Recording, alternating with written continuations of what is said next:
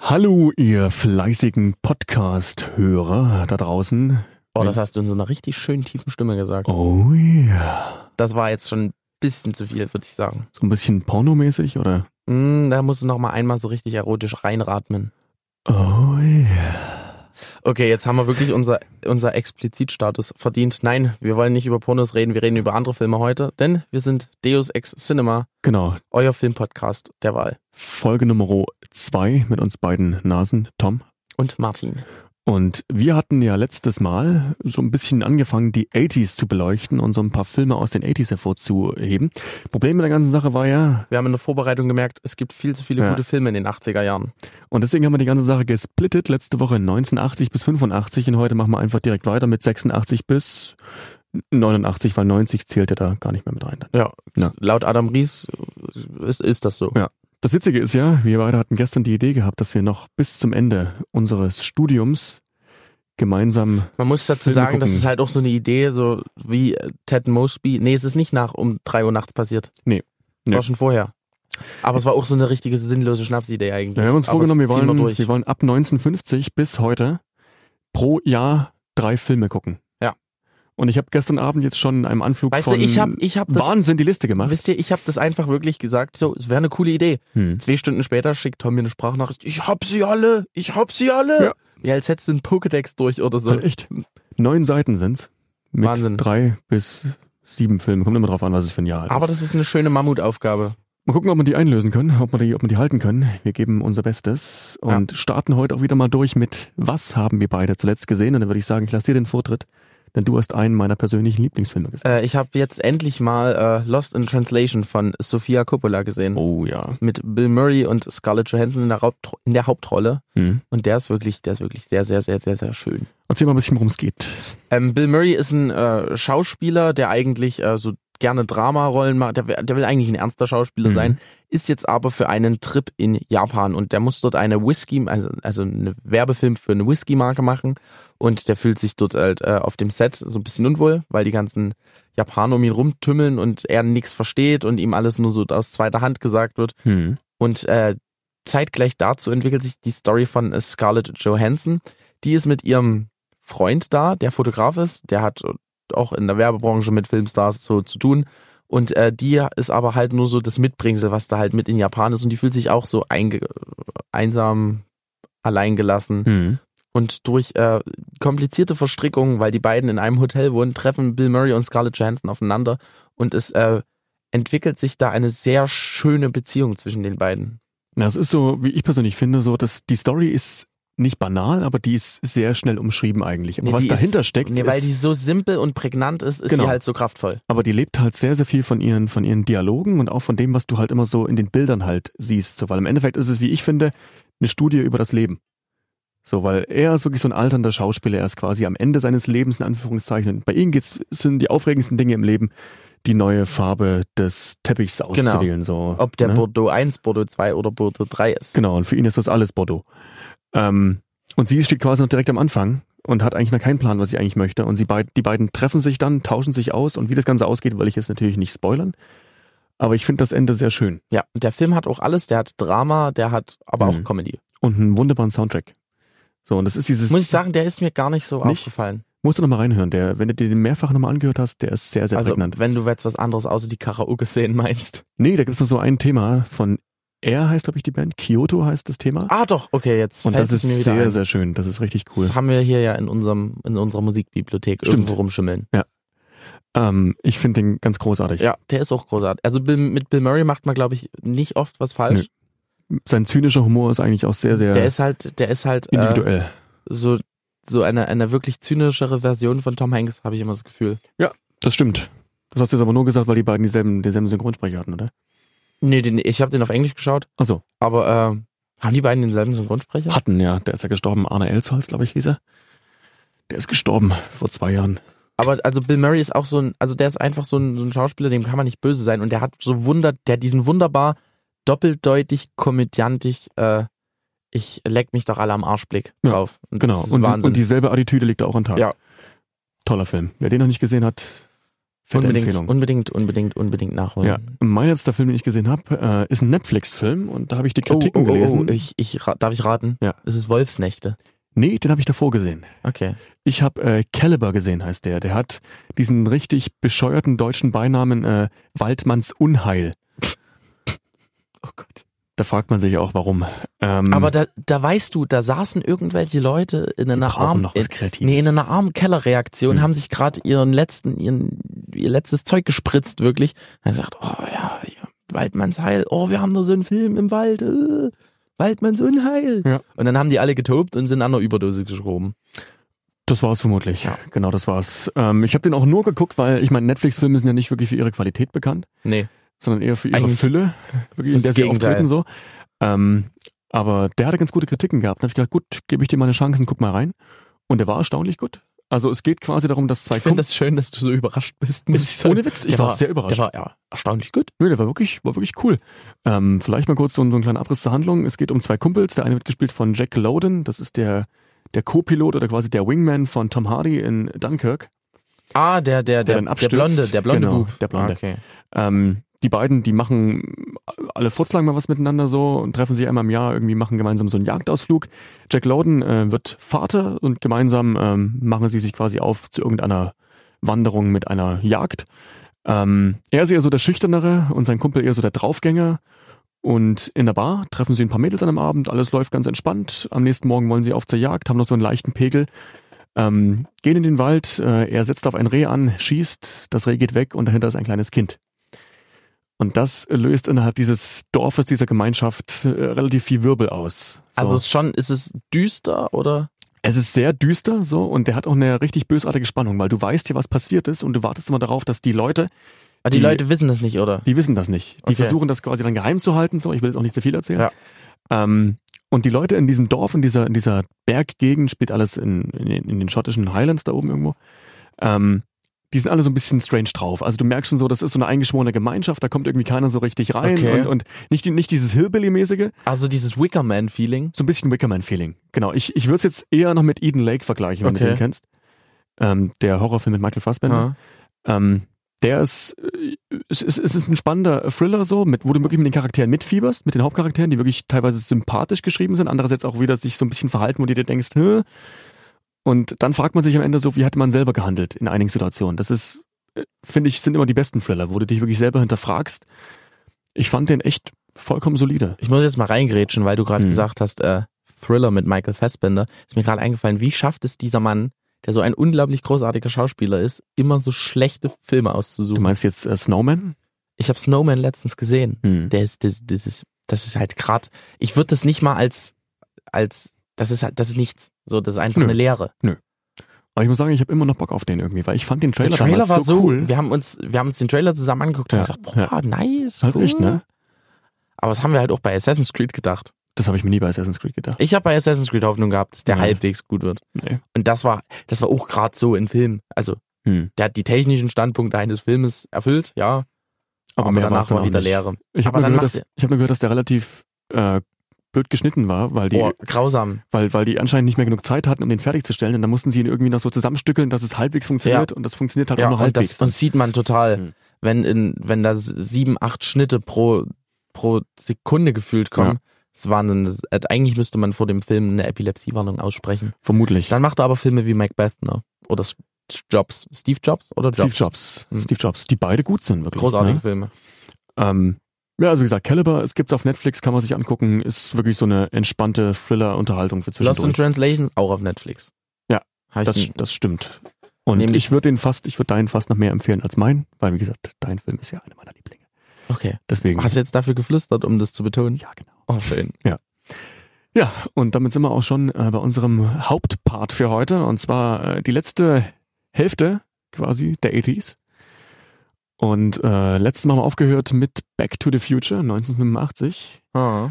und starten heute durch mit 1986 und haben wir eins, zwei, drei, vier Filme. Vier Filme. 1986 war anscheinend ein starkes Jahr. Und äh, wir haben, ich muss nur kurz sagen, das stärkste Jahr der 80er Jahre war trotzdem noch 82. Das stimmt, ja. Da waren, glaube ich, Habe ich gestern rausbekommen, so bei meiner Recherche für die Filme, die wir gucken Mhm. müssten. 82 habe ich, glaube ich, sieben oder acht Filme, die wir gucken müssen, wo es nicht anders Ja. geht. E.T. ist da rausgekommen. Jäger des verlorenen Schatzes ist rausgekommen. Muss jetzt nur kurz sagen, 82 war Falco auf Platz 1 der amerikanischen Charts Mhm. und in dem Jahr sind Materia und Casper geboren. Also war es anscheinend ein sehr bewegendes Jahr. Wahnsinn. Ja. Wahnsinn, Wahnsinn, Wahnsinn. So, es geht da nicht um Materia und Casper, sondern um äh, nee, 1986, ich, wir nee, ich starten. krieg hier mit dem. keine, ich krieg Nee. hier keine Wir gute starten, Überleitung. einfach, wir starten einfach direkt durch. Ja. 1986, erster Film, über den wir heute reden möchten, Aliens. Die Fortsetzung des äh, vermutlich größten Sci-Fi-Horrorfilms aller Zeiten. Und äh, der Beweis, dass ein totaler Genre-Stilbruch auch mal funktionieren kann. Und dass eine Fortsetzung noch besser sein kann als das Original. Habe ich da jetzt gerade so eine... Hm. Nee, Nee? die sind bei mir beide gleich auf. Okay. Ich muss ganz ehrlich sagen, ich fand den zweiten besser. Kurz gesagt, worum geht's? Es geht darum, dass Ellen Ripley, die ja quasi das Alien in Teil 1, Spoiler, besiegt hat, äh, wacht auf einer Station auf, wird gleich wieder in die nächste Krisensituation ähm, geschmissen, denn es gibt einen Hilferuf von einem Planeten, auf den dann äh, verschiedene Söldner geschickt werden, unter anderem zusammen mit ihr. Und die Söldner, das ist so richtiges, das ist so ein richtiges Macho-Volk, ne? Ja. Das ist so ein richtiges, im Grunde ist Aliens eigentlich Macho-Kino. Ja. Der zweite.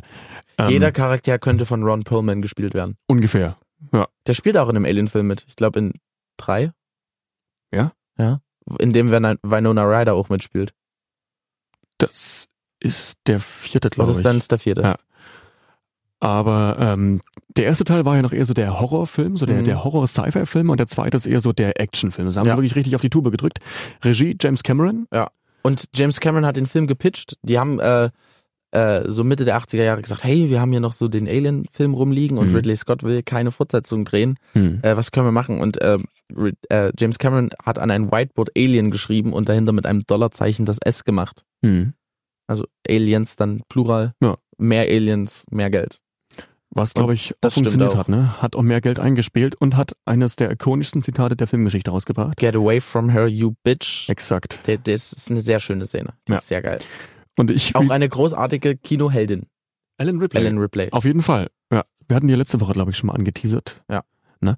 Ähm, toller Film. Der ist von der Action her auch wirklich grandios. Der wird auch super aufgebaut, finde ich so. Also das, das, du kriegst doch irgendwie, obwohl es alles so diese Stereotypen sind, kriegst du trotzdem irgendwie eine Beziehung zu den meisten Charakteren. So, du weißt ungefähr, das ist jetzt hier der Sergeant. So, das ist der, der macht halt das und das. Ja. Dann hast du wieder den Typen mit der fetten Wumme, der irgendwie das und das noch macht. Also die sind dann irgendwie, die kriegen wenig Personality, Die haben und so, sind so trotzdem einzelne Kirks. Genau, und sind deswegen trotzdem irgendwie erinnerungswürdig.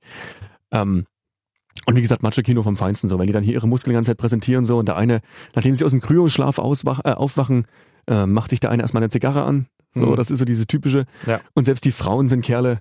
So, weißt du, Oh Gott, weißt du war das denn? naja, das ist selbst. Selbst die Frauen sind Kerle. Naja, in dem Film ist es so. Okay. Ähm, Die sind so hetero, die müssen den nicht mal reinstecken. oh Gott. oh Gott. Ähm, ja, Aliens hat er, glaube ich, vier Oscars abgeräumt, soweit ich das weiß. oh, Da gebe ich mich verprügeln jetzt mich nicht. äh, in, die, in, die, in die Ecke des Halbwissens, in die Ecke des Ja. gefährlichen Halbwissens, aber ich glaube, vier Oscars gab's Und war ja damals auch mit äh, der Beginn für James Cameron. Der hat ja 84 hat der stimmt. Terminator gemacht, dann 86 Aliens. Und seitdem ging's ja bei ihm äh, steil bergauf mit Titanic, mit äh, Avatar. Da war Und es geht noch steiler bergauf gerade. Muss man ja sagen. bei ihm jetzt Ja, der macht ja vier Filme klar- gerade äh, gleichzeitig. vier Avatar-Filme, wo du dir so denkst, pff, braucht man die? Also 3D ist halt für mich ein gescheitertes Projekt. Irgendwie. Na, er will's ja jetzt so revolutionieren, dass du dir quasi 3D ohne 3D-Brille gönnen kannst. Ja, das, wenn das, also ich für mich glaub, als das erst, Brillenträger wenn wäre ich's- vielleicht ganz cool. ich glaube, das erst, wenn ich sehe. Ja. Oder halt nicht sehe. Das mag sein. Ja. Aber Aliens, einer der ikonischsten Action-Sci-Fi-Filme So sieht's auf jeden der Fall letzten aus. 30, 40 Jahre. 1986 machen wir weiter mit einem Film, den du mir Ewigkeiten empfohlen hast Ja. oder immer gemeint hat, guck den dir mal an. Dann habe ich ihn irgendwann gesehen und habe mir so gedacht, Äh, ne? der äh, Top Gun von Scott. Wie heißt Tony er? Scott. Tony Scott. Tony Ich Scott. hätte jetzt Adam Scott gesagt, aber das ist ein Schauspieler. Das stimmt. Nee, Die von Office, ne? Tony Scott mit Val Kilmer und äh, Tom Cruise in den Hauptrollen. Hm. Maverick und Iceman. Genau, die beiden äh, versuchen dann quasi ihre, ihre Karriere voranzutreiben, indem sie sich gegeneinander battlen und gegeneinander mit ihren Also sie Jets sind durch die Piloten, muss man vielleicht dazu Genau, sagen. genau. Kampfpiloten. Kampfpiloten, die äh, gegeneinander fliegen die ganze Zeit. Und das ist auch in einer Art wieder Macho-Kino, finde ich. Und äh, der Twist ist dann, es kommt eine neue Ausbilderin auf den Standort. Mhm. Warte mal, von wem wird die nochmal gespielt? Du fragst mich ja Sachen. Oh, war das Kim Basinger? Nee, nee, nee, nee, nee, nee. So bekannt war sie jetzt auch nicht. Wer war's denn? Ähm, Gute Frage. Wir gucken gleich mal.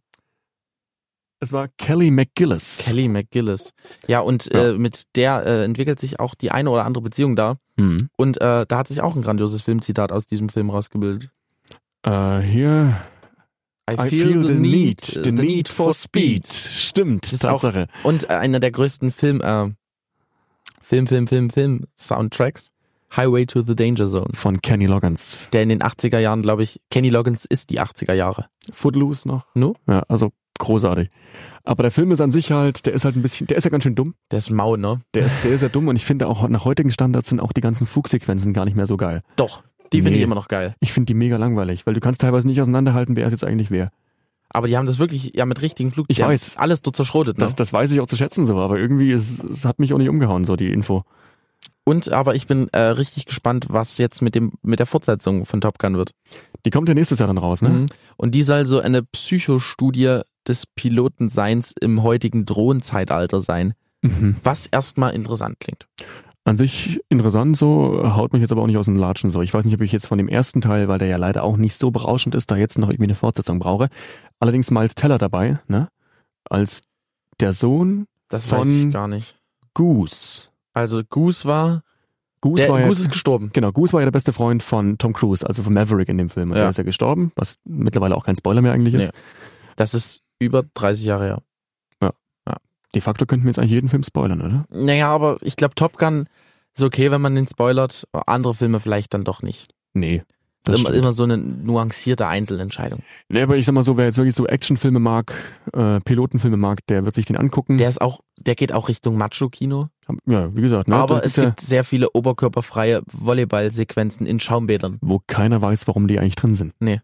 Also, Also vielleicht wollte äh, Tony Scott da vielleicht irgendwie so eine so eine unterschwellige homosexuelle Spannung erzeugen, weil Mhm. das die ganzen Piloten hocken halt den ganzen Tag irgendwie aufeinander. Ich, keine Ahnung, der hat sich auch dazu nie geäußert. Nee. Jedenfalls in der Mitte des Films gibt's so 20 Minuten oberkörperfreies Beachvolleyball.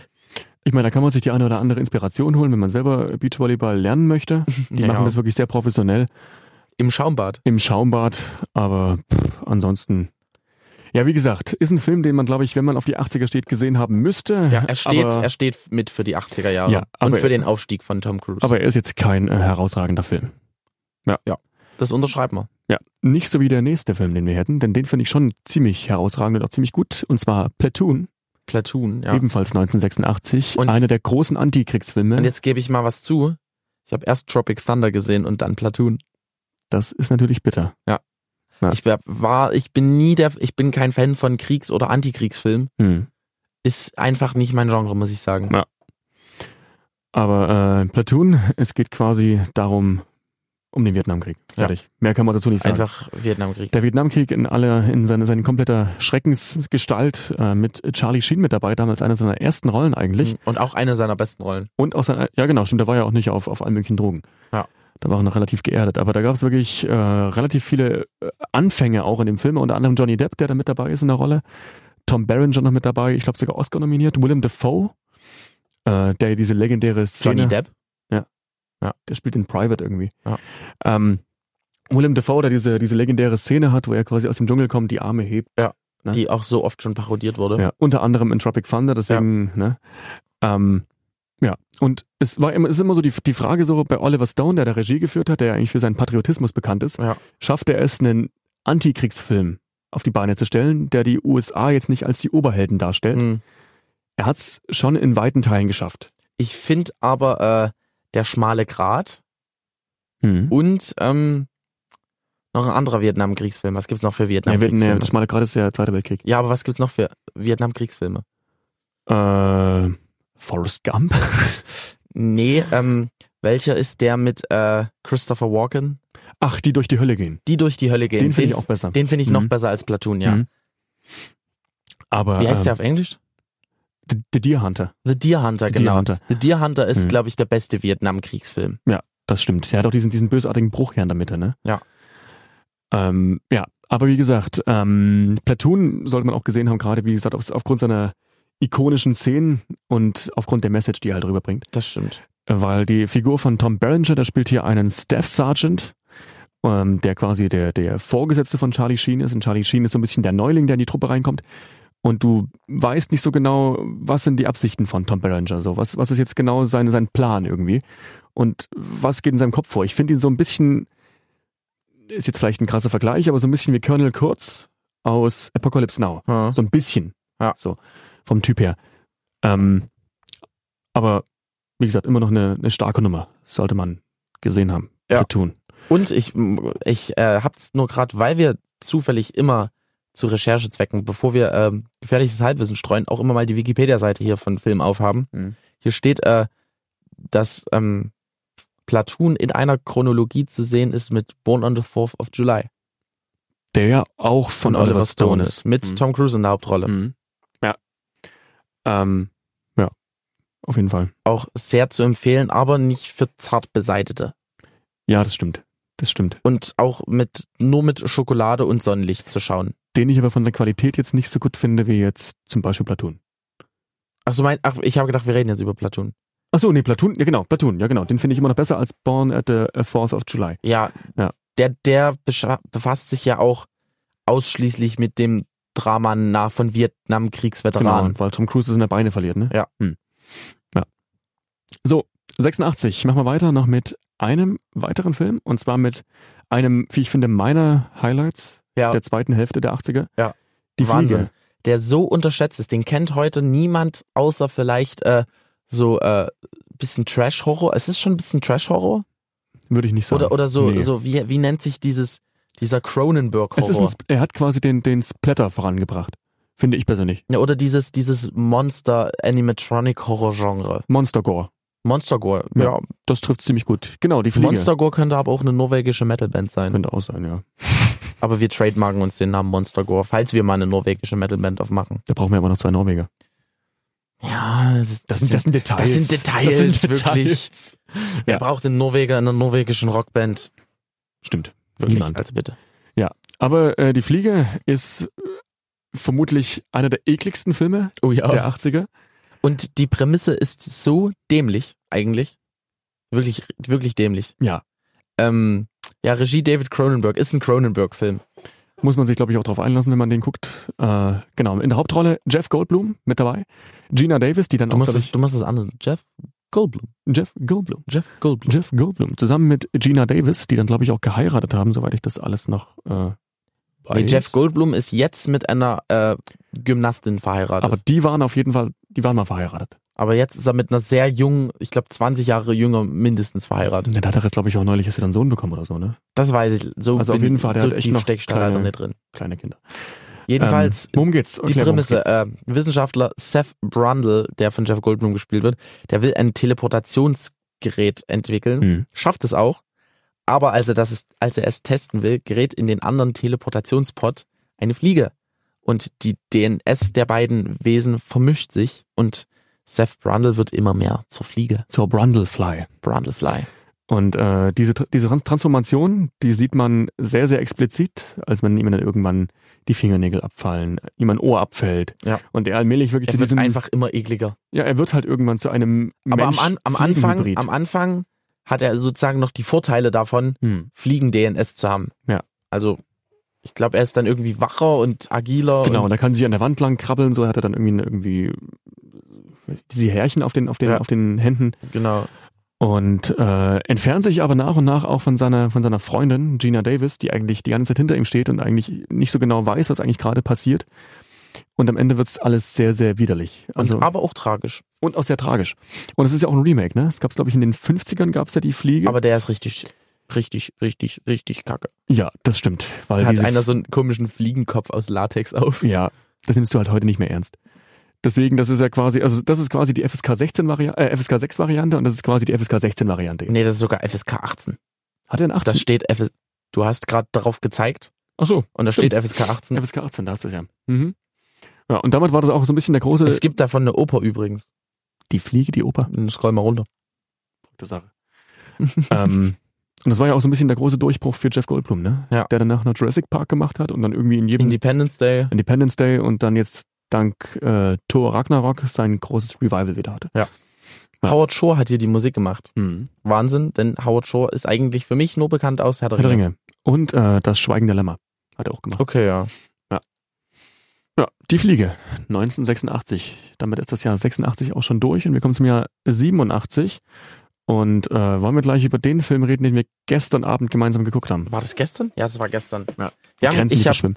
hab Tom gestern Abend gezwungen, die Braut des Prinzen auf Englisch The Princess Bride zu schauen. Mhm. Sag einfach mal, wie du dich gefühlt hast. Also ich sag mal so. Es ist an sich ein niedlicher Film, aber ich habe mich zwischendurch so ein bisschen gefühlt wie, was gucke ich mir eigentlich gerade an? Also ich glaube, die ersten zehn Minuten waren sehr schwer für dich. Nee, das fand ich nicht. Ich fand die ersten zehn Minuten waren noch cool. Und dann wurde es zwischendurch so ein bisschen weird. Es geht quasi darum, dass äh, ein Junge, der ist krank und sein Großvater kommt vorbei und erzählt ihm oder liest ihm die Geschichte vor, die Braut des Prinzen. Und dann sieht man, das ist quasi die Art Rahmenhandlung und dann sieht man, wie die Geschichte erzählt wird. Ähm, Märchen, eine Fantasy-Geschichte über einen ähm, jungen Stallburschen, Farmjungen, genau. genau, der eine wunder wunderschöne Prinzessin, ähm, Also, sie, also ein Farmmädchen, was dann, was dann zu Prinzessin wird. ja, was zur Prinzessin wird und der Farmjunge verschwindet und die Prinzessin soll den bösen, bösen Prinz Humperdinck heiraten und dann entfaltet sich Drama, wenn alle gekidnappt werden und dann wird jemand zurückgekidnappt und alle kidnappen sich gegenseitig. Genau. Also es ist ein riesengroßes, äh, verrücktes Märchen mit ikonischen Zitaten, m- äh, wie zum Beispiel My name is Inigo Montoya. you, killed my father, prepare to die. Ja, von Mandy Patinkin, Ja. den ich auch nur aus How I Met Your Mother kannte. Mandy Patinkin in How I Met Your Mother. Das ist in der neunten Staffel bei der Hochzeit von Barney und Robin, wenn die ganzen, die ganzen Alten kommen und die rufen dann quasi immer, um die Alten anzulocken, Mandy Patinkin. Ah, ja, stimmt. Ah, daher kenn ich, stimmt. daher kannte okay. ich den jetzt Der bloß. spielt auch in Homeland mit und wird dafür regelmäßig für einen Emmy ausgezeichnet. Äh, Keine oder Ahnung. nominiert. Weiß ich nicht. Nominiert, nicht ausgezeichnet. Ähm, war auch eine der, eine der großen Rollen für Robin Wright, die ja Mhm. dann mit äh, Forrest Gump richtig durchgestartet ist als Jenny und heute ähm, House Blade of Runner. Cards, eine Blade Runner und heute House of Cards für sich äh, gekrallt hat. Und da kam auch gestern ein neuer Teaser raus, den ich noch nicht gesehen Ich habe. auch noch nicht. Aber ich habe tatsächlich geschafft, noch keine einzige Folge House of Cards zu schauen. Das ist bitter, die würde dir sehr gut gefallen. Hat mich nie gecatcht. Ja. Ich habe West Wing immer geguckt. Es lief auf Tele 5, als ich noch klein war. Als du klein warst, hast du die Politikserien angeguckt. Naja, also erst kam West Wing und danach kam Stargate. Und du hast quasi auf Stargate gewartet Und ich dir habe auf dann Stargate zwangsweise gewartet und dann immer- mhm. West Wing geschaut. Hm. Aber die Braut des Prinzen ist eine schöne Liebesgeschichte. Ja, eine der schönsten Liebesgeschichten. Hat eine unglaublich witzige Szene drin, die wir uns gestern mehrfach angeguckt haben. Ja, da rollen, also sie rollen halt den Berg runter. Und man muss dazu sagen, dieser Film ist eine gleichzeitig einer der besten Genrefilme dieser, dieser Helden in Heldenreise, Märchenfilme, aber auch einer der besten Parodien auf solche Filme. Also das es stimmt, ja. vereint das irgendwie gleichzeitig und das, Das, schafft, macht's aber auch so ein bisschen weird, finde ich. ja, aber auch s- s- so cool, also so in, interesting. Ja, aber du, weird. du weißt jetzt gerade nicht so, nimmt sich das jetzt gerade ernst oder soll das jetzt gerade wirklich witzig überdreht sein? Ja, genau. Das ist so ein bisschen immer so der Zwiespalt, wo ich mir dachte, ich komme gerade nicht richtig in die Stimmung rein. wenn, aber wenn er zum Beispiel sagt, his name was not the Dread Pirate Roberts, his name was Ryan. Ja, ja, So, so total trockener, aus der Welt gegriffen. Äh, ich fand, ich finde ihn schön. Und Der er ist- hat einen großartigen Schwertkampf. Der ist wirklich auch super choreografiert. Und ich habe gestern noch gelesen, die haben die Stunts ja auch selber gemacht. Ja. Abgesehen so von einigen, die halt irgendwie zu Wo die, krass waren. wo sie durch die Kante fliegen und genau, sich in Brand stecken. und ein Salto machen und so Zeug. Ja, sollte man auf jeden Fall erwähnen, wenn man über die 80s redet. Ja. Ähm, Und hat, aber äh, was ich dir zugestehe, der Sound, der Soundtrack macht es halt, äh, also der Soundtrack, der sich immer wiederholt. der, Also- der, der klingt so ein bisschen so wie, wie Wie, wie, wie wenn du jetzt, ich meine, ich habe das jetzt selber nicht erlebt, aber ich, ich kann mir so vorstellen, wie wenn du in den 90ern an so einem Spieleautomaten stehst. ja, genau. Genauso klingt das dann. Und es kommt immer, wenn zum Beispiel äh, unser Hauptcharakter so in die Ferne schaut und sagt, da sind sie. Hm. Und losrennt, dann kommt immer dieselbe Melodie und das wiederholt sich alle drei Minuten. Wesley und seine angetraute Buttercup. das ist so weird. Ja. Machen wir weiter mit 87. Das ist noch 87. einiges. Noch zwei Filme haben wir vor uns. Und zwar äh, Full Metal Jacket wäre der nächste. Ja. Von Stanley Kubrick. Auch einer der großen Antikriegsfilme Das stimmt. Der, der 80er. aber äh, so auch so eine weirde Zweiteilung hat irgendwie. Ja. Es geht quasi darum, äh, dass ein Kadett, ein Kadett begleitet wird von seiner Ausbildung bis hin zu seinem Einsatz. Und in der Mitte gibt's dann quasi diesen krassen Cut, wo du wirklich, wo diese Ausbildung nach einem ganz tragischen Unglück ähm, abgeschlossen ist und dann sind sie schon direkt im Krieg. Und ich finde, genau dieser Bruch stört mich immer so ein bisschen. Ja, ich finde die erste Hälfte großartig, die zweite Hälfte nicht so. Geht mir ähnlich, weil die zweite Hälfte ist halt sehr, sehr generisch. Ja, das irgendwie ist halt, da, so das hast ein du schon kleines, tausendmal glaub, gesehen. kleines, kleines äh, Kind bringt die doch dann alle auch irgendwie um, oder? Naja, so ungefähr. Ja. So ungefähr. Also, das ist, äh, die erste Hälfte ist großartig, auch vom Schauspiel. Wahnsinn. Aber ich finde trotz allem, es ist jetzt äh, eher ein Kubrick-Film, der für mich persönlich im Mittelfeld irgendwo landet. Ja, aber äh, ich glaube, hätte man irgendwie, äh, ähm, ähm, ähm, ähm, ähm, ähm, mir ist es gerade entfallen. Irgendwie hätte man die erste Hälfte noch ein bisschen ausgedehnt und gar, man hätte die zweite Hälfte gar nicht gebraucht. Ja, das mag sein. Das mag echt sein. Zumal die erste Hälfte dadurch lebt, dass du halt einen unglaublich starken Vincent, Don Vincent D'Onofrio mit dabei hast. Ja. Den die meisten vielleicht aus äh, Daredevil heute kennen, als der Kingpin, der damals eine seiner ersten Rollen hatte als Private Paula. Ähm, Aus, ach, aus der Netflix-Serie, ja. ja, Stimmt. Genau, aus Hm. Ich habe gerade an den, an den Ben Affleck-Film gedacht. Ja, da war es der Michael Clark Duncan. ja, ja, Hm. hä? War der nicht schwarz? Ja. Was? Moment. Ja. Aber wie gesagt, auch einer der Antikriegsfilme, die man gucken müsste. Auch wenn man jetzt, also ich meine, gerade wenn man Kubrick-Fan ist, ist es ja auf jeden Fall ein Muss. Ja. Ähm, aber wie gesagt, rangiert für mich eher so ein bisschen im, im Mittelfeld. Ich bin mit dem nicht immer so hundertprozentig warm geworden. Ja, es ist, es ist so ein mittelmäßiger Kubrick, was ihn immer noch zu einem großartigen Film macht. Das hast du perfekt auf den Punkt gebracht. Ja. Der nächste Film, der ist auch sehr, sehr großartig, finde ich persönlich. Den habe ich mir neulich jetzt auf Blu-ray geholt und habe mir irgendwie die ganzen drei Stunden Bonusmaterial noch angeguckt dazu. Oh Gott, ich weiß gar nicht, was du jetzt meinst. Robocop. Ah, okay. Robocop. Ja. Von Paul Verhoeven, der dann unter anderem auch äh, Starship Troopers gemacht Starship hat. Troopers finde ich ist ein großartiger Der Film. ist mega cringy. nee, das ist eine Satire. Ja, aber ich. Na. Der ist nicht ernst gemeint, das ist eine ich Satire. weiß, ich weiß, aber ich, ich weiß auch nicht. Ich kam da nicht so richtig. nicht also so wo ich, richtig mit, wo ich mitgehe, was richtig Panne ist, ist Showgirls. Ist der auch von ihm? Ja klar. Also das ist, also Showgirls ist wirklich. Aber der ist doch wieder so trashig, dass er eigentlich schon wieder witzig ist.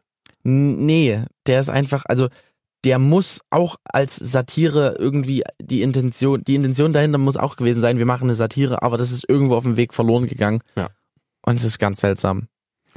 Aber Robocop ist äh, ein Film, der auch ähnlich wie Cronenberg für seine Zeit ziemlich brutal daherkommt. Ja, das stimmt. Ne? Auch sehr verstörend. Ja, es geht quasi darum, Peter Weller spielt äh, Robocop, Alex Murphy, der bei einem Polizeieinsatz äh, quasi niedergeschossen wird. Ihm werden die Arme abgeschossen, er kriegt, wird quasi komplett Im, durchlöchert. im er Prinzip ist er halt nur Ja. noch ein Haufen Gedärme. Ist, genau, er ist quasi nicht mehr lebensfähig und wird dann an ein Programm quasi weiterverkauft, was ihn zu einem Robocop macht. Er wird dann irgendwie so eine Art Cyborg. Können wir nur mal kurz festlegen, dass Robocop, also das, diese, diese Wortverbindung Robo und Cop, auch so das mit 80. also 80, nee, was ist die Steigerung von 80? Also das ist das pure 80er-Feeling. Ja. Robocop. Weil es ist, es ist halt so trashig, Hm. dass es irgendwie schon wieder Kultstatus hat. Und es hat trotzdem auch irgendwie hinter Robocop ist auch eine deep Story. Das stimmt. Diese, diese ganze Konzernarbeit, die da immer so beleuchtet wird. Und äh, dieses äh, darf man quasi den Menschen, wenn er jetzt irgendwie nicht mehr richtig lebensfähig ist, Genau. fremdbestimmen. Ist wirklich cool gemacht. Und der ist auch für seine damalige Zeit, was jetzt die Effekte angeht, ist der gut, weil der hat die perfekte Mischung aus damaligen Visual Effects, die ja noch nicht so ausgeprägt waren, und äh, Stop Motion. Aber die Stop Motion hat in einer Szene schon richtig versagt, muss ich sagen.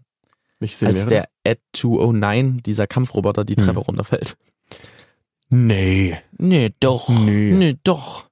ich fand das ganz cool. Also ja, aber das ist, man merkt halt irgendwie, dass es halt, dass er halt irgendwie nur ein Zentimeter groß ist. Ja, das stimmt. Aber ich finde es trotz allem in, in den meisten Sequenzen, heute merkt man es ja, dass, dass es irgendwie, dass es halt eine Puppe halt ist. Mhm. Aber ich finde, der ist doch für seine Verhältnisse relativ gut gealtert.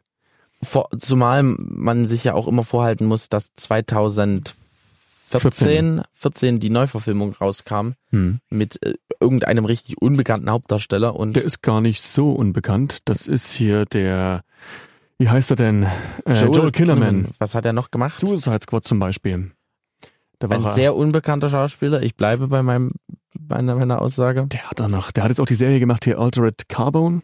Ja, ich bleibe bei meiner Aussage. Ein sehr unbekannter Schauspieler. ist ja gut. Ich sehe den Aber ganz gerne, weil der hat eine coole der hat Stimme. halt Gary Oldman, Michael Keaton und Samuel L. Jackson auch noch. Und das ist die FSK 12-Variante von einem 80er Brutalo-Film. Ja. Also das ist eigentlich von vornherein als Flop gekennzeichnet worden. Ja. ja. Aber wie gesagt, Robocop, ich finde den immer noch cool. Ja, Der macht, der macht, jede, Menge, Laune. jede Menge Freude. Ich, und jetzt, glaube ich, kommt mein Lieblings 80er Jahre Actionfilm. Kommt er jetzt? Ja. Ja, na dann sag Also an. mein Mit nee, also die sind beide vom selben Regisseur. Warte mal, wir müssen, noch, wir müssen noch einfach sagen, wir haben nämlich noch was vergessen. Wir haben ja auf unserem Zettel stehen äh, Mel Brooks Zeug. Mel Brooks Zeug. Denn es gibt in den 80ern relativ viele Filme von Mel Brooks. Und da würde ich sagen, nehmen wir einen mal hervor, weil der auch aus dem Jahr 1987 ist, Spaceballs. Spaceballs, ja. über den müssen wir nochmal ganz kurz reden, quasi die Parodie auf äh, Star Wars, den ich auch immer noch großartig finde, mit Lord Helmchen. Lord Helmchen. Ja. Und Und- Waldi ja, genau. Lone Star. und äh, wie heißt er denn hier? Prinzessin Vespa. Die Prinzessin Skrobjoghurt. Stimmt, die gibt's Nee, ja auch noch. Präsident Skrobjoghurt. Genau. Und Colonel Sandfurz. Also es sind wirklich, Alter, also da, das- da, da funktioniert die deutsche Synchronisation auch perfekt. die ist der Wahnsinn. Die ist echt der Wahnsinn. Was Do war, Dolly Matrix. was, was war Waldi nochmal? Ein Möter, ne? Eine Mischung aus Mensch und Köter. Ja. Also es ist wirklich, Vor Äh. allen Dingen fliegen, fliegen nicht Lone Star und Waldi mit einem mit einem Du- Wohnmobil ja, Genau. ja. Mit durchs All? einem Wohnmobil. Es ist so großartig. Ja. Also eine wunderbare Parodie auf Star Wars und Co. Am Rande nochmal kurz erwähnen. Also Toll. das muss man gesehen haben, wirklich. Wunderbar, wirklich. Durchkämmt die Wüste. Mit diesem Monster. Und dann haben sie einen Monsterkamm dort einfach. Es Ja. ist Wahnsinn. Bombe. Es ist, also solche Gags sind, darauf muss man, also die sind so simpel, aber darauf muss man Aber die erstmal würden kommen. auch heute nicht mehr funktionieren. Doch. Die, nee, die, wür- wenn du die heute in den Film einbaust, da wäre es schon peinlich. Das ist auch wieder so ein Humor, der aus den 80ern kommt, der ich glaube aber, gut transportierbar ist. ich heute. glaube aber, wenn du, der Film muss dann einfach ein bisschen nach 80er auch aussehen. Also wenn, Ja. wenn so ein Adam Sandler so einen Witz machen würde, na klar. Aber der hat dann für sowas auch nicht das Comedy-Timing. Aber da haben wir heute noch einen Film dabei, aus dem Jahr 1988, über das wir gleich reden, das in die ähnliche Sparte geht. So eine Screwball-Komödie irgendwie, die heute vielleicht in seiner Form nicht mehr funktionieren könnte, aber Ja. aufgrund der Tatsache, dass es halt ein Produkt der 80er ist, heute noch mega witzig ist. Aber wir haben jetzt erstmal einen meiner Lieblings-Action-Filme aus den 80er Jahren. Feuerfrei. Predator mit- von John McTiernan. Genau, John McTiernan kommt im selben Jahr gleich nochmal vor. Der ist, und der hat äh, die 80er Jahre von für John McTiernan irgendwie das Nonplusultra. Denn der hat dann noch einen Film gemacht, der aber nicht auf unserer Liste ist.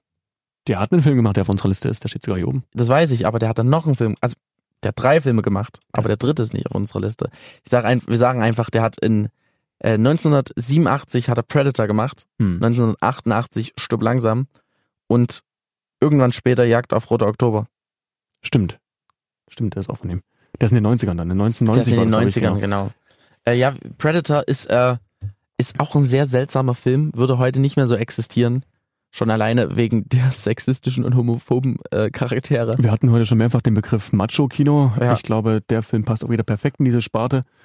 Das sind wirklich einfach nur diese, diese muskelbepackten Typen mit fetten Wummen, die Ja. halt in einem Dschungel einen äh, Predator jagen müssen, Und also einen, einen, ganz- ein außerirdisches Wesen. Wusstest du, dass Shane Black in dem Film Ja. mitgespielt hat? Hawkins heißt der. Und jetzt hat er den Film geschrieben, Genau. den Ja. neuen Predator. Und auch Regie geführt bei dem neuen Projekt. Ja, wie gesagt, also der alte Predator, das ist, äh, der ist nicht lang, aber der fühlt sich sehr lang an, weil 80 Prozent des Films irgendwie, wir schauen in den Wald und gucken an, wie sich die Bäume im Wind bewegen. Ja. Das- Genau so läuft das. Und das Witzige ist auch, oder das Spannende an dem Film ist auch, dass du von dem Predator gar nicht so viel siehst. Ja. Du siehst wirklich immer nur so seine, seine, seine Schemen und, und seine, er hat auch so, so einen Tarnanzug und dadurch siehst du ihn halt immer in diesem, diesem Umriss. Aber erst gegen Ende hin entfaltet sich quasi seine komplette Gestalt. Die gehen als Truppe dort in den Wald, um, äh, also es ist auch so ein, so ein Vietnam-Ding im Prinzip. Ähm, der ist auch, der hat auch so ganz seltsame One-Liner. Hm. ähm, Arnold Schwarzenegger tritt eine Tür ein, sagt Knock Knock, who is there? Und er schießt einfach alle Menschen. Okay. Also es ist ganz, ganz seltsam Ja. und hat äh, aber auch eine großartige Zeile, Get to the Joe Bar. Get to the job, but er war, glaube ich, wirklich auch so einer, der, der die ganze Zitatkultur so in den 80ern auch noch so ein bisschen geprägt hat. Ja. Er hat ja wirklich Get to the Chopper, I'll be back. Aber äh, Arnold Schwarzeneggers Actionfilme sind auch, also die a- gerade die alten, so auch Total Recall, Großartig. Wahnsinns, Wahnsinnsfilm. Hm. Und das Remake ist ja so ein bisschen gefloppt jetzt, ne? Weil es sich jetzt irgendwie. Mit Colin Farrell in der Hauptrolle. Nee, nee, Boyd Holbrook. Nee, Total Recall. Achso, das, ich dachte, wir reden jetzt von Predator. Aber von Predator, ja. Das ist ja kein richtiges Remake. Es, es setzt ja quasi nach Teil 1 an, Mhm. so ungefähr, ne? Und sie haben es versucht, so ein bisschen äh, 2018 tauglich zu machen. No? Ist ein bisschen nach hinten losgegangen. Und soll auch wieder so ein Cinematic Universe lostreten. oh, ich hoffe es echt mal Hast nicht. du den gesehen? Nee. äh, der hat wieder so eine, der hat wieder so eine, am Ende wieder so eine Sequenz, die sagt, oh, da ist mehr. Hm. Ganz schlimm. Aber äh, der erste Predator hat ja noch einen ganz interessanten zweiten Teil nach sich gezogen, der dann nicht mehr von John McTinnan kam, wo der Predator dann quasi in eine Großstadt einfällt. Ja. Mit Donny Glover statt ähm, Donny, Ja, nee, Danny Glover. Danny Glover. Statt äh, Arnold Schwarzenegger dann. Und dann gab es noch Predators. Mit Adrian Brody. Adrian Brody, der auch 2010. sehr interessant war. Fandst du? Ja. Ich fand ihn halt auch, m- also so nach dem Motto hier, wir haben es versucht, aber nicht richtig hinbekommen. Ja, aber die Idee war cool. Okay. Also, dass äh, eine Gruppe von äh, ganz seltsamen Leuten einfach über einem Alien-Planet, also der Film startet mit Leuten, die einfach vom Himmel fallen. Mhm. Und äh, das ist eine Gruppe von wildfremd, zus- wildfremden, zusammengewürfelten Menschen. Mhm. Und die sind auf einmal im Wald auf einem fremden Planeten und müssen sich verteidigen. Und das Ja. fand ich irgendwie cool. So, das war nicht so, okay, wir fahren jetzt in den mysteriösen Wald und campen oder Hm. Mhm. wir müssen dort jetzt die Leute sch- suchen, die verschwunden sind. Nee, die waren einfach sofort da und es ging sofort los. Ja. Das fand ich irgendwie erfrischend. Das stimmt. Machen wir weiter mit dem Jahr 1988 und bleiben auch gleich bei John McTiernan. Ja, stirb langsam. Stirb langsam. Perfekter Die Weihnacht Hard. der Weihnachtsfilm. Der Weihnachtsfilm schlechthin. Hans Gruber gegen John McLean. Bruce Willis gegen Alan Rickman. Und das Coolste ist halt, Bruce Willis ist halt der Everyman. Der ist ein ganz normaler Dude. Der ist Hm. zwar Polizist, aber trotzdem äh, sehr, sehr verletzlich, kriegt auch richtig viel auf den Deckel Hm. und das macht ihn irgendwie so sympathisch und man kann sich in seine Rolle reinversetzen. Das stimmt. Und er hat auch ein großartiges Zitat. Yippee-yay, Motherfucker. Ja, stimmt. Im Deutschen sagt er Schweinebacke, ne? Schweinebacke ist aber eine coole Übersetzung. Finde ich auch. Finde ich auch. Und der hat auch zwei echt interessante Fortsetzungen nach sich gezogen. Die Hard with a Vengeance. Das ist der, der zweite ist am Flughafen und der dritte ist dann in äh, New York mit Ja. Sam Jackson. Und dann gab es Teil 4 und Teil 5, die wir einfach versuchen aus unserem Gedächtnis zu bannen. Äh, die die einzige Szene, an die ich mich in, von Stück langsam Teil 4 erinnere, ist, wie er mit einem Polizeiauto einen Hubschrauber abschießt. Er fährt irgendwie eine Rampe Ja, hoch mit einem Das, der, Polizeiauto der und, vierte ist es. und knallt Ja. in den Hubschrauber rein. Ja. Und der fünfte ist halt auch wieder so ein Direct-to-DVD-Film irgendwie. Mhm. Aber einer der großen Actionfilme der 80er. Ja. Ich bin nicht so, nicht so der größte Fan der Die Hard-Reihe. Aber ich weiß trotz allem um ihren Stellenwert und ich finde äh, den, den Shootout in dem Hochhaus im ersten Teil finde ich immer noch ganz cool. Ja. Auch, dass er schon alleine dort überall barfuß rumrennt Ja. und eigentlich, der, der tut sich in jeder Szene weh, Hm. blutet. Und jetzt fällt mir ein, ist das fünfte Element aus den 90ern oder aus den 80ern? Das ist 98, glaube ich. 98. Mhm. Da sah, sah Bruce Willis auch noch ziemlich jung aus. Ja, Ich hab der altert ne- ja auch echt langsam. Ja. Sehr langsam. Nicht so langsam Wie so wie, eine- Keanu Reeves. Der altert nicht, der rottet wie so eine Kartoffel, glaube ich. Der sieht ja auch aus wie so eine Kartoffel. Ein bisschen, ja. Aber guck dich mal an in 50 Jahren. Ja. Hm. Ja. Naja, mal Ja. abwarten. Ohne Spesen nichts gewesen. Das stimmt. 1988. Haben wir noch was aus den 80er? Ja. Die nackte Kanone.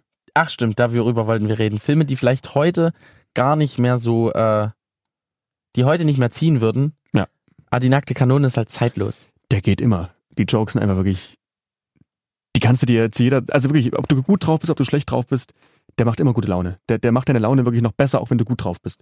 Und äh, die nackte Kanone, also da gibt's ja drei Filme. Es gibt mal Airplane. Nee, der, der gehört nicht dazu. Das, der ist losgelöst. Das, das, da spielt bloß äh, Leslie Nielsen bloß eine Nebenrolle. Okay. Aber es gibt dann noch die, Es äh, gibt diesen Val zweieinhalb. Kilmer-Film. Es gibt einen Val Kilmer-Film? Ähm, ja, jetzt google mal, wer die nackte, also nach den Leuten, die die nackte Kanone gemacht haben, und darüber müssen wir uns erhangeln, wie dieser Val Kilmer-Film hieß, der äh, im Prinzip dasselbe wie die nackte Kanone ist. Ähm, m- m- m- m. also es, das ist keine Fortsetzung, aber das haben die genau dieselben Leute gemacht. Also David, David Zucker. Ja, und ähm, das müsste vielleicht irgendwas. Keine Ahnung. Top Secret ist es, Top Secret. Top Secret? von 84. Also quasi ein- war das noch vor der nackten Kanone. ne? Ja, das war vor Ja. der nackten Kanone und der ist auch sehr, sehr, sehr geil. Okay. Der hat Ah. genau dieselben, dieselben Jokes wie in die nackte Kanone, Hm. selbe Kaliber. Selbes Kaliber Ja. wegen Kanone. Ja.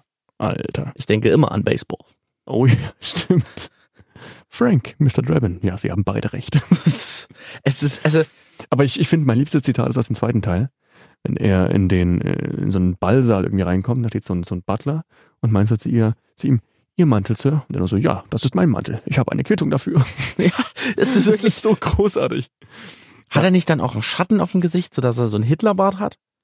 Boah, ich weiß es nicht. Ich glaube schon, Das ja. kann sein, ja. Wahnsinn. Auf jeden Fall, Leslie Nielsen, einer meiner Comedy-Ikonen der 80er. Also den, auf den Mann lasse ich nichts kommen. Das stimmt, ja. Und Priscilla Presley noch mit dabei, als seine, seine Freundin, seine Frau und O.J. Simpson. Und Weird Al Yankovic spielt sich selbst. Im ersten Teil schon? Ja. Ich hatte im zweiten Teil erst. Ja. Also, Bombe. Ja. Und wie gesagt, gibt's heute in der Form leider auch nicht mehr. Weil das noch so ein bisschen diese intelligente, äh, keine Ahnung, Wortkomik halt ist. Hm, das Weißt du? stimmt. Da geht's ja nicht darum, dass er jetzt irgendwie ständig auf die Fresse fliegt, auch was trotzdem hin und wieder passiert, aber Also es passiert auch trotzdem noch sehr das oft. sehr, sehr oft. Aber der hat trotz allem auch richtig, richtig tolle Running Gags dabei, wie er zum Beispiel immer sein Auto anfährt. Ja. Überall. Egal wo der hinfährt, das Auto ist erstmal brei. Ja. Toll. Die so, und wir haben jetzt, Dampfkanone. glaube ich, noch einen Film. haben wir noch einen Film? Oder ein, ich glaube, wir haben noch einen, Stimmt, wir haben noch einen großen Film. über den sich unsere Geister ein bisschen scheiden. Ist das, ist das der richtige Ausdruck? Das kann man so sagen, ja. Bei dem wir unterschiedlicher Meinung sind. Also, es geht um Batman 89, also der Original Batman von Tim Burton. Mhm. ähm, mit Michael Keaton in der Hauptrolle. Seltsamer Film. Seltsamer Film, aber wir reden hier immer von Tim Burton. Ja, aber Tim Burton ist äh, Style over Substance. Gebe ich dir Und wenn es bei einen den- Regisseur gibt, auf den es zutrifft, ist es Tim Gebe Burton. ich dir bei den meisten Filmen recht, aber ich finde, er hat zwei, zwei Filme gemacht, wo das nicht der Fall ist. Welche? Und das ist, wie ich finde, Batmans Rückkehr, der zweite Teil, und Big Fish, auf den lasse ich nichts kommen. Äh, Den hab, Big Fish habe ich nicht gesehen und Batmans Rückkehr finde ich sogar noch schlechter als Batman. Das Also ist jetzt sehr ich finde bitter. find die beide, ich finde die beide grausam. Also hast du die in letzter Zeit mal geschaut? Natürlich. Oh, Ich, guck- ich gucke die mir zu Weihnachten ständig an. Also schon alleine der erste Teil, wenn Jake Nicholson zweimal zu Prince tanzt. Das ist eine sehr, sehr weirde Szene. Aber ich finde, das ist wieder eine komplette neue Interpretation des Jokers, die mich persönlich nicht stört. Weil er ist halt nicht der Heath Ledger Joker, er ist halt der Comic Joker. Aber den Joker gab's zuerst und also, also schon in den 80er Jahren gab's diese weirden, dunklen, düsteren Joker-Stories in den Comics. Also The Killing Joke oder ähm, Aber denkst du, dass Tim Death, in a Burton, Fami- Death, Death in a Family. denkst du, dass Tim Burton einen düsteren Batman-Film machen würde? Alle Tim Burton-Filme sind auf ihre Art und Weise irgendwie bunt, auch wenn sie nicht mega bunt sind, wie zum Beispiel der Corpse Bride. Ja, aber es ist halt, es ist nicht richtig stimmig, finde ich. Ich find's cool, wie der Film so diese klassische Origin- Origin-Story so ein bisschen umgangen hat. das nicht, also man denkt ja am Anfang, dass es die Eltern von Bruce Wayne und Bruce Wayne sind. Derweil sind das aber ganz, äh, also man sieht ein Pärchen durch eine Gasse gehen und die werden überfallen. Und man denkt, das ist jetzt die Origin Story von Bruce Wayne, aber es sind sie gar nicht und Batman rettet sie. Und dann äh, erfährt man erst nach und nach durch den Film, was eigentlich der Ursprung von Batman ist. Und das finde ich sehr, sehr cool. Obwohl man es eigentlich von Anfang an schon weiß, wenn man sich mit Batman auseinandersetzt. Ja, aber es geht ja drum, äh, wie es der Film dir zeigt. Das stimmt, ja. Und das macht er echt gut. Aber ich finde, der Jack Nicholson, das ist jetzt nicht äh, keine Glanzrolle von ihm, aber ich finde, man kauft ihm den, den wahnsinnigen Joker trotzdem gut ab. Ja, ich finde ihn einfach nur creepy. Also so irgendwie so nähere dich keinem Kindergarten creepy irgendwie. Na genau, genau. Aber er ist trotz allem eine gruselige Figur. Ja, aber nicht so kriminelles Mastermind irgendwie. Nein, das jetzt nicht. Er ist halt. Aber du kaufst ihm trotzdem ab, dass er quasi der, der Kopf einer kriminellen Organisation ist. Das stimmt. Das kaufst ihm ab. Aber da finde ich als Bösewicht finde ich äh, den Penguin, also Danny DeVito, im zweiten Teil noch besser. Ja, aber einfach Weil als nur, weil er Kind- verstörend ist. als so. Kind hatte ich vor dem richtig Panik. Ja. Der ist richtig creepy. ja, aber der hat einem, einem auch einfach die Nase abgebissen. stimmt hat er ja. Aber dann gab's auch Christopher Walken im zweiten Teil, der den Max Shrek. Max Schreck, der den bösen Bürgermeister gespielt hat. Ja. Was einfach voll in die Hose geht. Ja, aber ich finde Michelle Pfeiffer als Catwoman, die ist cool. Ja. Und im Zusammenspiel mit sowohl mit ähm, Michael Keaton als auch mit Danny DeVito funktioniert die gut. So, und ich, ich mag, ich mag diesen, diesen Look. Ich finde diesen Look besser als den Joel Schumacher-Look, Na, Look, das, äh, das ist ja. der dann äh, kurz darauf dann mit Batman Forever und Batman and Robin. Aber Batman Auskam. Forever kriegt immer ein bisschen unnötig Crap, weil Batman and Robin so scheiße ist. Wird Mhm. das ein bisschen auf Batman Forever ab, abgeladen? Na klar, also Jim Batman Carrey, Forever. Batman, äh, Jim Carrey als Riddler und ähm, Tommy Lee Jones als Two Face Mhm. sind jetzt nicht so irgendwie die bahnbrechendsten Gedanken der Filmbranche, aber äh, Val Kilmer ist ein cooler Batman.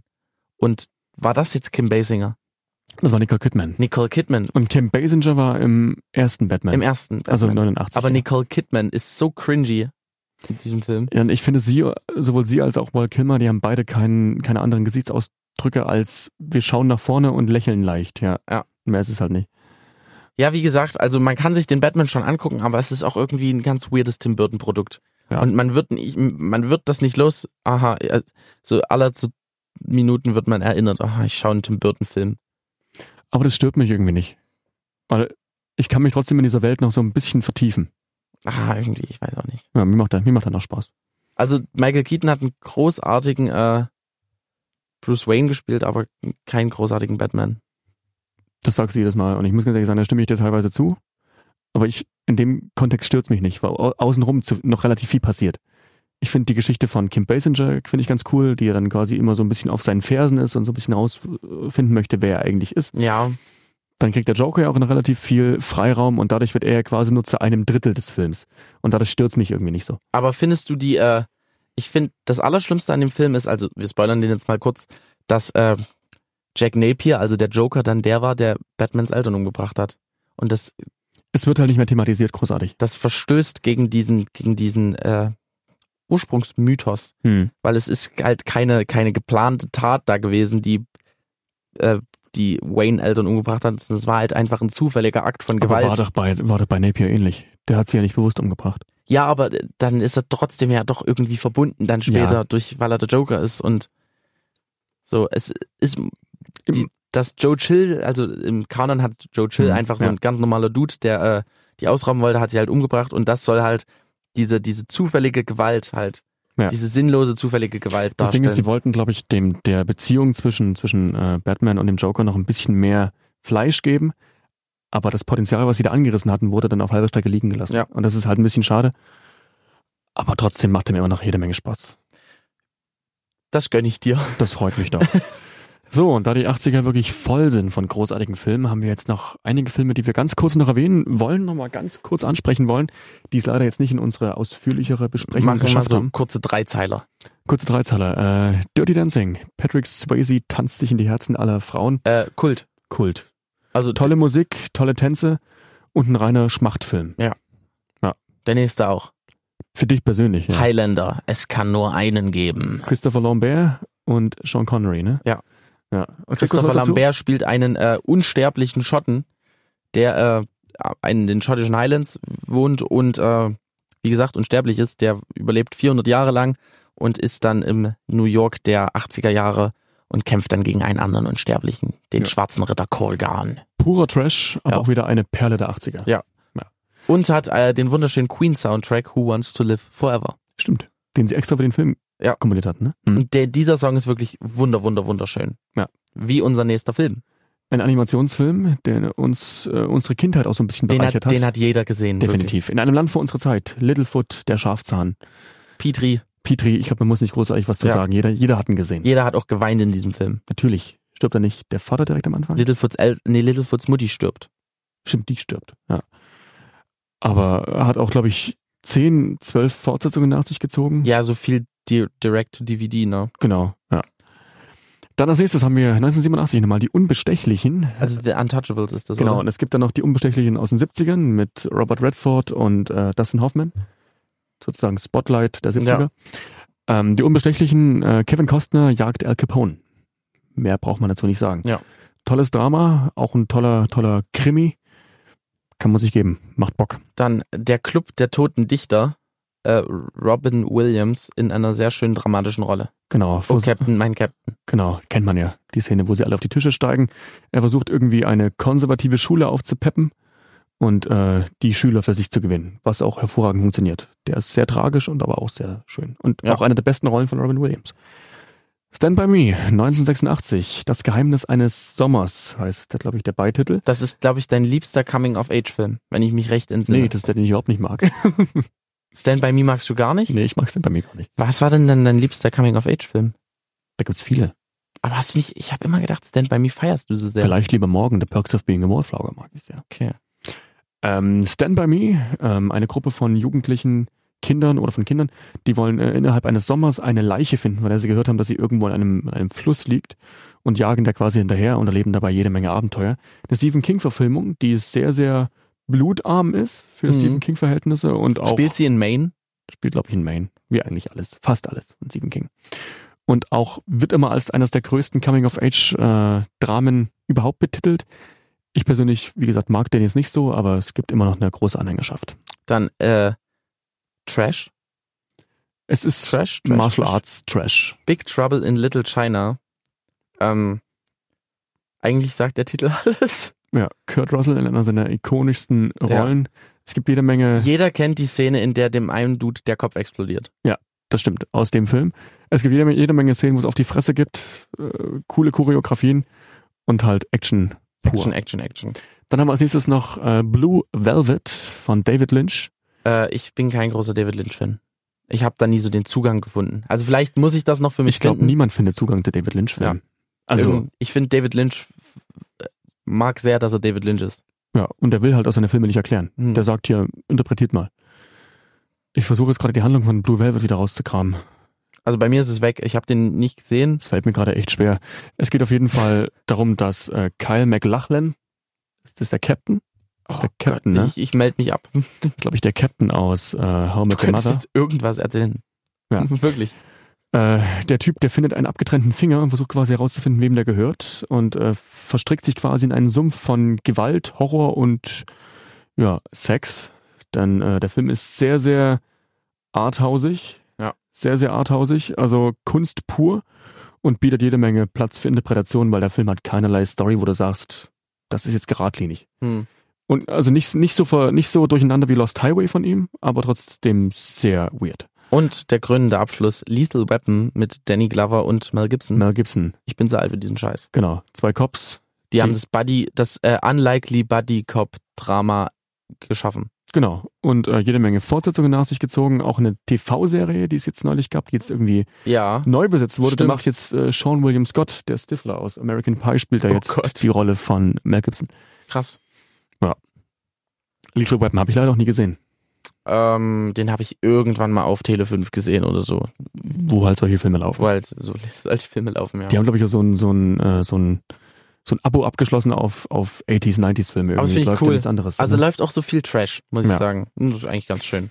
da hast du recht. Ja, und mit diesen Worten äh, beenden wir diese. Viel Trash, da hast du recht. Und jetzt noch ein Reim, Tom? Denn Trash finde ich nicht schlecht. Um, ja, gut. Lass Fast mal stehen. ungefähr. Lass mal stehen. Das war Denn wir unser werden jetzt zweiter gehen. Teil. Lass mal stehen, denn wir werden jetzt gehen. Das war unser zweiter Teil. Wir sagen jetzt Waldmanns Heil. Unwaldmanns Heil, Oh Gott, oh um Gott, quasi oh die Gott. Brücke zum Anfang zu schlagen. Ja, das waren jetzt unsere Filme der 80s. Mal sehen, was wir nächstes Mal rauskramen. Schon Plan, Ich glaub- nee, ne? Ich glaube, da machen wir keine Dekade, sondern machen vielleicht wieder was Allgemeineres. Hm, hätte ich Bock. Vielleicht äh, so ein allgemeineres, aktuelleres Thema, was gerade irgendwie die Filmwelt beherrscht. Können wir Oder machen. halt auch was ganz anderes. Genau. Ja. Wir haben halt keinen Plan. Wird auf jeden Fall spontan. Nächste Woche hören wir uns dann zurück bei Folge 3 von Citizen Podgame. So sieht's aus. Ich bin der Martin. Ich bin der Tom und ihr wisst das, ne? Schön Filme gucken und Serien und dann hören wir uns nächste Woche wieder. Adieu. Tschüss. Ciao, ciao.